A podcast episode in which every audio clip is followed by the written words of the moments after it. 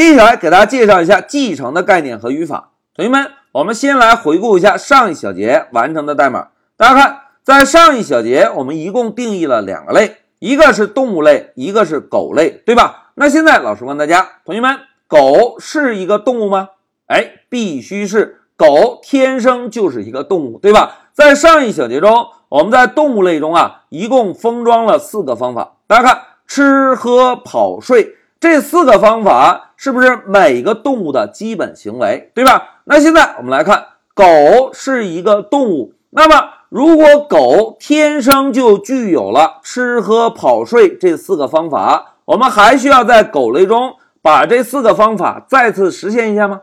哎，貌似就不用了，对吧？如果我们在狗类中啊，只来实现一下狗特有的叫唤方法，而吃喝跑睡这四个方法，我们都从动物类中直接获得，是不是就能够避免代码的重复编写了，对吧？那怎么样做到这一点呢？哎，同学们看，继承的概念就有了。所谓继承啊，就是子类拥有父类的所有属性和方法。哎，同学们看。子类拥有父类的所有属性和方法。那作为狗和动物，哪一个是子类，哪一个是父类呢？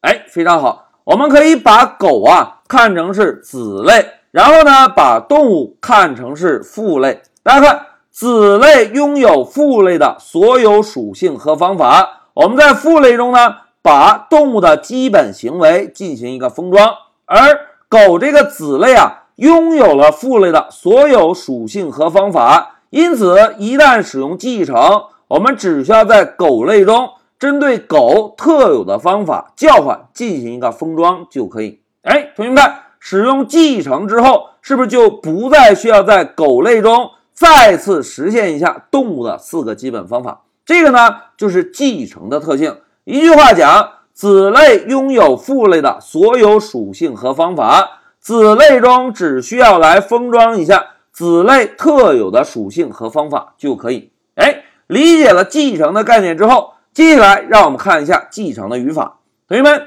在我们开发时啊，如果希望某一个类继承自另外一个类，我们呢就可以在这个类名后面跟上一对小号，然后呢把父类的名称放在小号内部就可以。譬如我们在定义狗类的时候。就可以在狗类的名字后面跟上一对小号，在小号内部跟上动物的类名就可以。这样呢，我们再使用狗类创建出来的狗对象，天生就具有了父类中封装的方法了。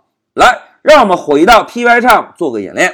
同学们，这个是我们上一小节完成的代码，老师全部选中复制，然后切换到一个新的空白文件粘贴进来。哎，大家看。在上一小节中，我们是不是在狗类中把动物类中封装的四个基本方法复制进来，对吧？那现在如果老师啊把这四个方法选中，摁下 Ctrl 斜线，哎，四个方法都被注释掉了，对吧？现在我们看 Pycharm 会给我们一个提示，以深黄色的背景告诉我们旺财这个对象没有吃喝跑睡的方法。哎，这个就是因为老师啊。把这四个方法已经注释掉了，对吧？那现在我们回顾一下继承的概念，同学们，继承的概念是不是子类拥有父类的所有属性和方法？我们呢就可以让狗这个类啊继承自动物类。那要实现继承，我们只需要在狗的名字后面加上一对小号，在小号内部来指定一下动物类的名称。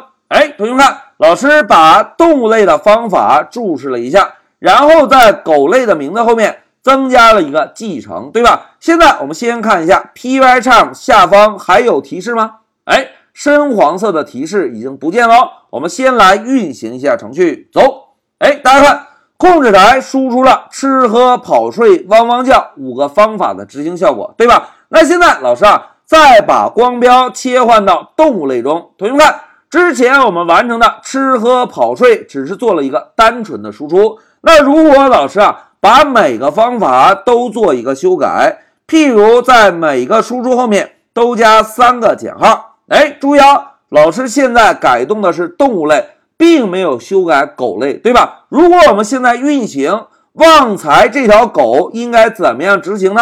哎，大家看，走。现在我们看一下控制台的输出，大家看，吃喝跑睡这四个动物的基本行为，在执行的时候是不是统一都发生了变化？而我们在进行代码调整时，是不是只是把父类动物类中的代码进行了一个调整，并没有对子类的代码进行任何的调整，对吧？这个呢，就是继承的概念。老师啊，在代码中写一下子类拥有父类的所有属性和方法。哎，代码演练完成，接下来让我们回到笔记。同学们，在这一小节啊，老师呢就给大家介绍了一下继承的概念以及语法。一句话讲，继承就是子类拥有父类的所有属性和方法。我们在开发中，子类继承了父类之后。就可以直接享受父类中已经封装好的方法。我们在子类中呢，不需要再次针对父类的方法做额外的开发，在子类中只需要根据子类的职责封装子类特有的属性和方法就可以。哎，这个就是面向对象中的继承。而在 Python 中要想使用继承，我们只需要在子类名后面跟上一对小括号。在小括号的内部指定一下父类的名称就可以。好，讲到这里，老师就暂停一下视频。